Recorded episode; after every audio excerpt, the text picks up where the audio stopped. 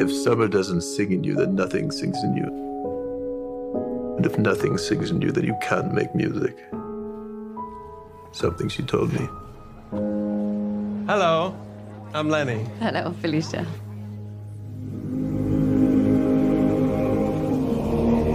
Oh, she's so beautiful. Oh. Tell me about her. Oh, she's wonderful. She's a lovely girl. What age are we living in? One can be as free as one likes without guilt or confession. Please, I know exactly who you are.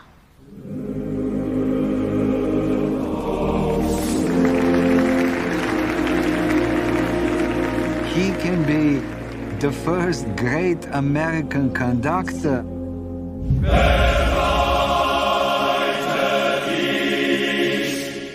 There's a price for being in my brother's orbit, you know that.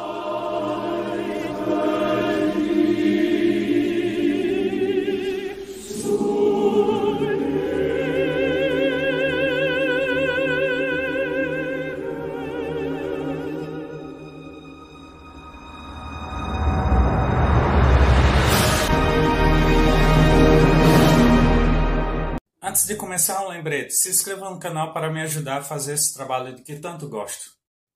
Bom dia, boa tarde, boa noite, fãs da sétima arte. Meu nome é Marcos e este é o canal Marcos Slash. Hoje vamos falar sobre o filme Maestro. Vou falar tudo o que achei dele. Roda a vinheta.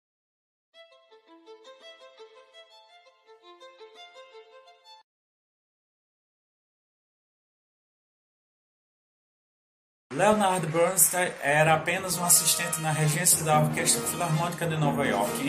Em, em 14 de novembro de 1943, recebeu uma ligação que mudaria sua vida. Naquela noite, o maestro convidado Bruno Walter pegou uma gripe e teria de ser substituído. Foi esse o aviso, e sem ensaio algum que Bernstein assumiu uma posição e teve seu próprio momento de nascer uma estrela. É, Brandon Cooper encena esse momento em Maestro, com um plano sequência que transforma o quarto de Bernstein em um teatro nova-iorquino em poucos momentos de câmera. Mais seguro suas habilidades como diretor, Cooper parece se inspirar na cena de Bernstein, para também solar um modo virtuoso. Dos enquadramentos ao uso de cores, Cooper deixa de ser o ator que quer dirigir para se tornar mais um realizador, o que implica também chamar a atenção para o espectador para a mecânica de virtuoso. Na comparação de Nasce uma Estrela, filme que marcou a estreia de Cooper como diretor, Maestro brilha no lado técnico, mas também parece mais romântico. A história de Bernstein é recontada através do relacionamento com Felícia Montealegre, Carrie Mulligan. Figura boêmia e livre, sem distinção de gênero em seus romances, Bernstein muda quando conhece Felícia em uma festa. Cooper protagoniza em cena um momento de encanto, romantiza grandes amores, os sussurros, as conversas, os toques. Tudo congela ao redor para atribuir o encontro àquele tom familiar e místico de simbiose. Essa escolha permite que Carey Mulligan seja alçada a um lugar mais elevado de mitificação. Enquanto Brandon Cooper se destaca como diretor, a atriz inglesa pode enfim responder às expectativas de Hollywood depositadas nela. Desde os tempos de Educação 2009, das comparações com Andrew Hepburn, interpretando Felice Monte Alegre, uma figura com poucos registros públicos para pesquisa, Mulligan tem a oportunidade de construir uma personagem baseando-se em sua performance e no sentimento se encontra romantizado em Maestro Instiga, explorando o significado para a esposa de um homem tão livre como Bernstein em uma era conservadora. No filme, Felícia compreende e aceita a bissexualidade de seu marido, enquanto simultaneamente almeja um casamento convencional. De certa forma, Cooper repete a dinâmica do casal, uma lógica que havia funcionado em Nasce uma Estrela, e talvez pareça ao ator um terreno dramático seguro, tratar um dos polos do casal como um dínamo e o outro uma válvula de escape. Mulligan puxa toda a repressão, angústia, o conflito e o desespero calado de lidar com o gênio Bernstein. Na impossibilidade de nos identificarmos com o gênio, acompanhamos a perspectiva mudando de Felícia. Na cena que ela recebe o diagnóstico de câncer, Mulligan prova ser o tecido conectivo que o filme procura estabelecer desde o início. Digna de um Oscar, a performance da atriz, no entanto, não consegue sustentar duas horas de filme. Aliás, nem deveria. No caso do maestro, por retratar uma figura tão histórica, mas sem muito alcance hoje em dia no imaginário popular, o roteiro poderia ter dado mais importância à construção do próprio personagem título, que fica na reserva.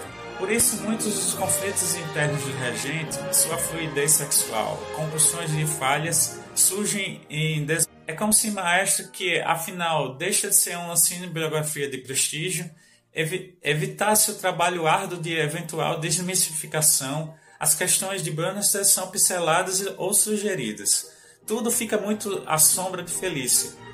O filme perde a paixão e a empolgação retratada nos primeiros encontros entre os dois, tornando tudo muito desconfortável.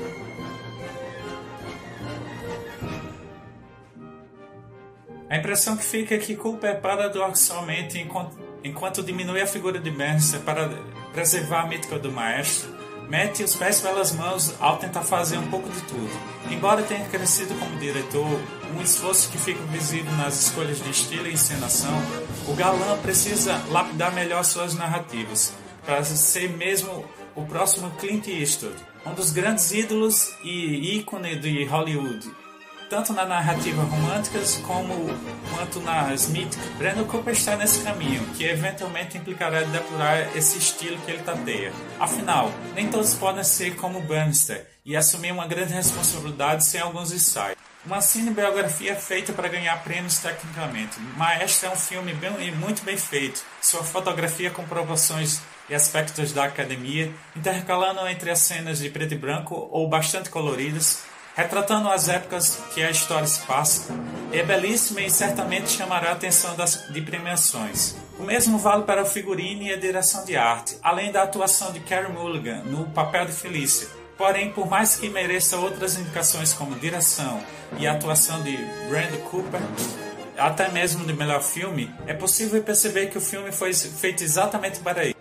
E vocês que ainda não viram o filme Maestro, está disponível no Netflix. E vocês que viram, que acharam? Gostaram? Não gostaram? Se inscrevam no canal. Deixem nos comentários sugestões. Dê like no vídeo. Compartilhe com seus amigos. Canal Marcos Slash, onde a cultura pop ganha vida. Até a próxima.